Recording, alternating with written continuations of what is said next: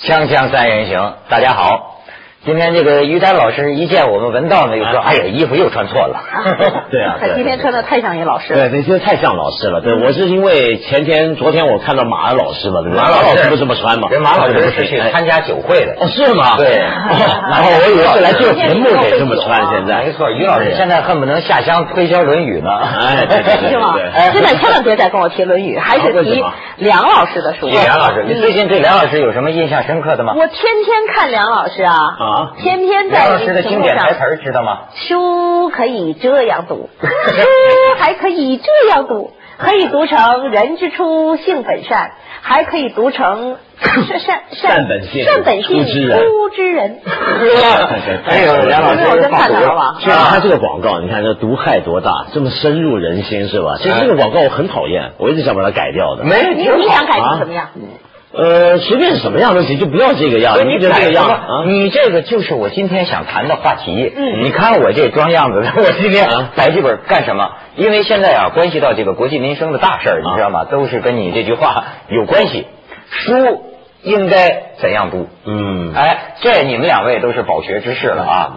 现在我就觉得有这么一个困惑：书啊，它也浩如烟海。你知道我当年曾经做过什么梦啊？我也是有雄心壮志的人。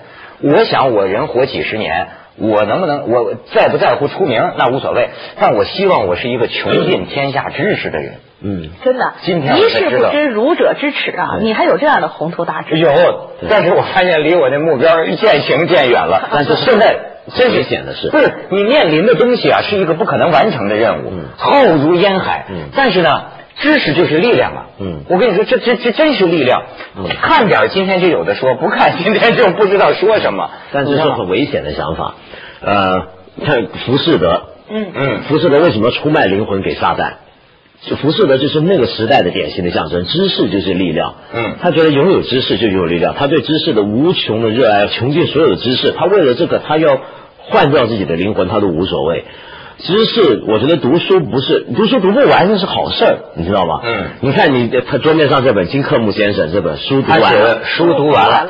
我跟你讲，我也就是因为看了他这本书，嗯，我才可以印证你回应你刚才的观点。嗯，还有你这《论语》，我现在要跟你拼《论语》啊。读书无用论最早是谁提出来的？嗯，据金老师说，是子路在《论语》里跟孔子说的。嗯，说有老百姓了。也有土地了，也有设计了，有什么？何必读书呢？对吧？这个何必读书才能为学呢？嗯，到后来提供点佐证，比子路早。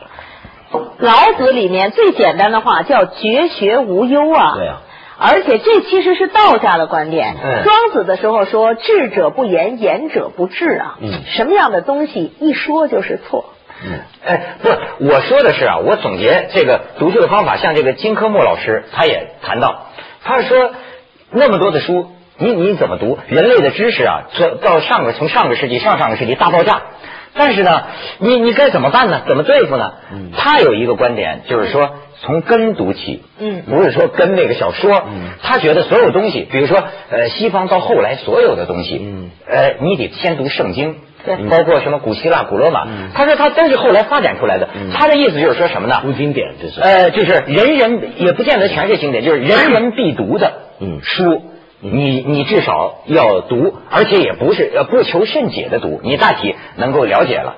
所以说有一个学者说书呃读完了，这是话从哪来？陈寅恪去看夏真佑的时候啊，夏真佑跟陈寅恪说：“呃，你真好啊，能读外国书。你看我只懂中文，只能读中国书。嗯，我这书读完了，没书看了。当时陈寅恪年纪很小，还年纪很轻嘛，就想这老头是不是老的傻了？”怎么能够说书读完了呢？哎，他到老了之后，到陈寅恪自己老了，就说原来书果然是读得完的。对，因为中国书啊，你要古代讲，它它少啊，所以是有可能读完的。但是也反映一个问题，就是说从根读起。其实这就是原点解读，也就是说呢，呃，我觉得读书一个很省事儿的办法啊，就是。不读二手的东西，嗯，从原点阐发上，让你自己去融会贯通。因为越是原点的东西，越是微言大义的，都不会太厚，都不会太多。然后这一点东西你参悟透了，你自己去从滥觞之源，然后直到江河入海的那个地方，未为大观的时候，有太多东西都是你自己感悟在里面。嗯其实读书啊，你说书可以怎样读？我觉得书重要的不在读，在悟。其实，所以你看那个佛家说觉悟这个词啊，它是两段，有所觉是你读到的东西，啪醍醐灌顶，了然于心。但是你还有长长的悟，就是我觉得参悟那个过程，就是说的冥想那个状态。啊，我觉得读书也是有层次的，一个层次呢是读来的知识有所觉，嗯。再上一个层次呢是悟出的智慧，最后贯通于心，就是人是不是能通透啊？我觉得光读书真不行。这事儿我琢磨过，但这事儿我琢磨过。就我为什么说这个最近都说那个六祖慧能呢？嗯这个六祖坛经呢，叫自心本有知识。对我很相信这个东西，就是说向内发掘，在你的天性中，只要你一打开了，存 就是那些无穷无尽的知识财富，其实你自身。都有，就像西方科学研究，就说人大脑什么百分之九十都没开发呢，对吧？但是啊，这玩意儿不赶趟，你知道吗？那得需要他很高的你现在开发出多少来了？你看见你存了多少东西？我觉得我是渐行渐少。我跟你讲，为什么我说谈玄的那个没用？比如说，对于我来讲，嗯我就是现代社会的一个缩影。我呀是全世界最差的主持人，但是呢，我至少是我估计我是全世界说话最多的主持人。于老师连接传媒的，因为他别的节目啊，主持人访问呐、或者综艺节目，他说他不像我这么一大片一大片在说，对说了八年。我告诉你，八年前刚做这个节目的时候，等于我是带着三十年的积累，虽然也是半缸水吧，看了几本书，那就说说说说嘛。到近些年来，我已经发现。除了有一部分不易于在电视上说的 知识能说的差不多能说的全说完我现在心里就是个空空荡荡。我现在甚至临时抱佛脚到一什么程度？就是说，今天咱们要谈该怎么读书，我就从书架上找来一本什么书名叫《书读完了》的书，赶快能翻得一页是一页。今天就给你们现炒现卖。这个印证了你另外一种能力。就我有一个朋友啊，是那个江苏有个民生新闻叫《南京零距离》，你听说过吗？啊他的主持人叫孟非，也是一天到晚在那儿说。孟非说他自己有一种狗急跳墙式的记忆力。嗯啊这句话同样适用于文涛。哎，他这个很厉害，没错，我有一种能力很强。形，我甚至有一种形象化的记忆力。就是你可以把它扫描到脑子里。就是比如说啊，我这修定定力集中在这儿，我这么使劲一看，当然得到那个节骨眼上，使劲一看，一合上，我能照样，脑子里想的是这个图像，就是排版、哦，这分行都都在脑子里。写出来，实际上根本不知道什么意思。嗯，呃，书多啊，读不完呢，其实是好事，你知道吗？嗯虽然我们常常感慨书那么多，怎么读得完？但这是好事，就是这个感慨就是好的。为什么？它首先让你知道自己有多渺小。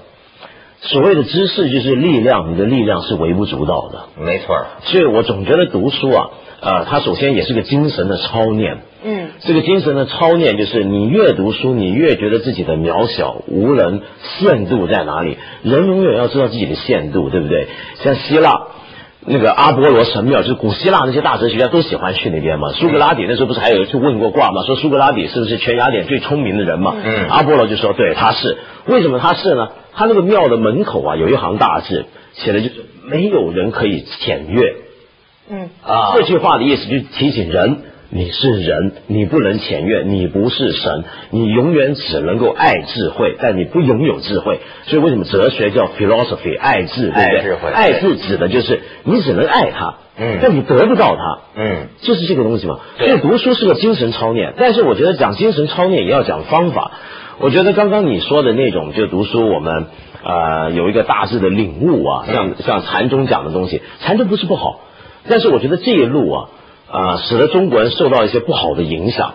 什么影响呢？就是中国人向来啊就喜欢读书，呃，有这么一路人，就是不求甚解。嗯，呃，所以你看到清学的时候，我觉得清朝那帮人也挺有意思，要讲道论学了。嗯，不能只是尊德性考据但这是重要的，就是你有这一层这个学问要有功力。他们讲，于老师呢？我的想法，我觉得呢，梁老师说的这个啊是学问层面上的读书。嗯其实呢，文化我觉得有两个层次，一个是经典化以后的文化，是文人的专属；另外一种是社会大众的读书。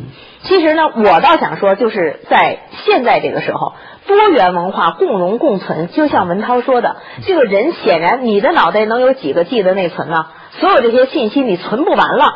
这种情况下，我觉得还不如就是享受读书之乐，然后就，所以我在这儿就想说，这种不求甚解的读书，对于大众来讲也是一种效率。哎哎其实中国人呢，过去有这样一个说法，就是你读书读到最后，是我助六经，还是六经助我？哎哎有很多书生可以好手穷经，最后你把经典去给注了，但是生也有涯，知也无涯，以有涯有涯追无涯，一辈子是追不上的。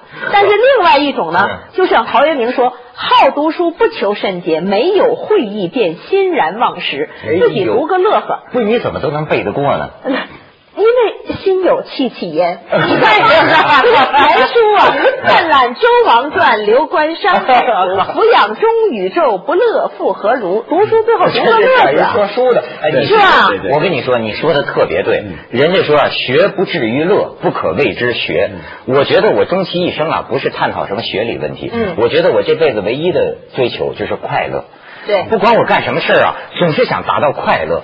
但是你知道，凤凰它不让我快乐。哦就现在这个大工业生产。工作节奏太快了，工作太忙了，没有那个时间。像过去的这个画家，那就是说啊，先施法前人，对吧？然后呢，再去施法造化。那你比如黄宾虹去黄山能去九次，这一次次的去，外一次次的造化。哪有这个时间呢？这个东西啊，就是为什么咱们先去一下广告呢？锵锵三人行，广告之后见。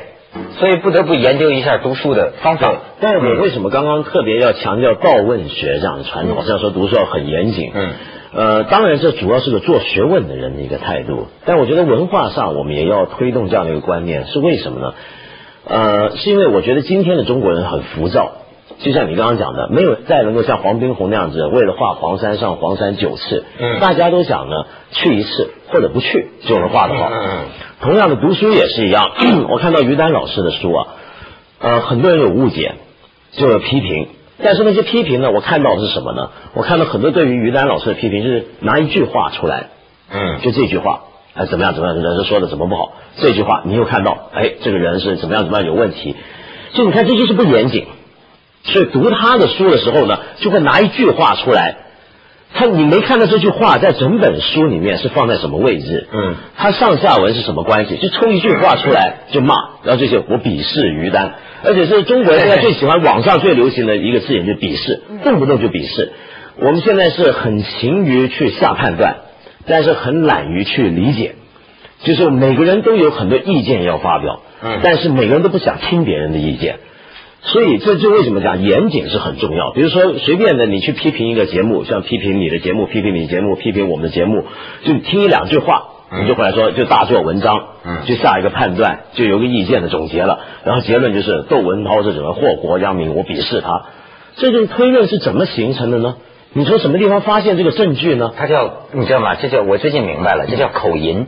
口音，你得想想，中国社会苦大仇深呐、嗯他有很多人呐、他得对有一个宣泄的一个渠道，他敢他他就得说你啊，他敢说省长吗？那天有个明星来说，说我就说我虽然我有名，但是我也是弱势群体，因为他们敢骂我，我也不能怎么着，对国家也不管我，是吧？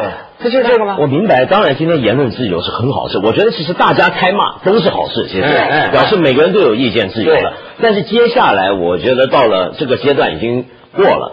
到下一个阶段更成熟一点了，就大家都能够开骂了，大家都能够随便表达意见。接下来讲究的就是我有没有听懂人家说的话，我有没有好好看人家写的书。我觉得这个梁老师给我的温暖和鄙视我的人给我的温暖，在我这里都是温暖。对这个认识 因为我觉得这个。呃，就感谢鄙视。你比如说，刚才梁老师说，有人说窦文涛祸国殃民，祸国殃民多抬举你，你以为随便一个人能祸国殃民吗？对，以为随便一个人能当大总统吗就？给他一个人破了。那所以呢，其实我是觉得啊，就是像梁老师说的这种严谨，其实这是一个很知识分子的态度。嗯，我们是没有办法要求大众严谨的。哎我是觉得，你说《论语》被误读了多少年？那那么多年，这个。孔子也也不可能再说话了，是吧？嗯嗯其实所有的经典在传播的过程中，在被每个人心灵在他的角度上都在解读着。所以，其实读书是个什么东西？读书不过就是用自己所有的生命体验去关照书里给他的映照。嗯所以我曾经说过，宋代这个笔记文里面。呃，曾经说过这个苏东坡参禅的事情，啊他跟佛印两个人在那儿参禅悟道，嗯然后他就占他便宜嘛。他说：“哎，你看你坐在这儿，这这个你看我像什么？然后佛印老老实实说，我看你就像尊佛。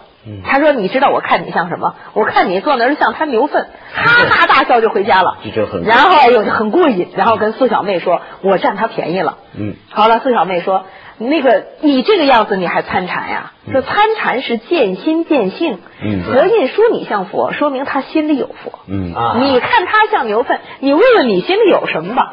啊其实呢，你看这个笔记本里写的东西很有意思。对就是人呢，他悟所有的东西，见心见性各有表达的自由。你表达出来的东西，无非是一个内心的关照而已。因为读书当然是一个灵魂的操练，是我们用我们的生命去在诠释我看到的东西。但是书呢，它总是给你挑战。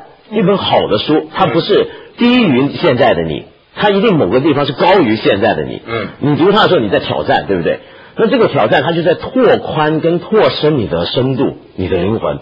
所以你要读书的时候，我固然是哎读到一个书很合我意，我觉得很好，但它一定有一些不合我意的地方。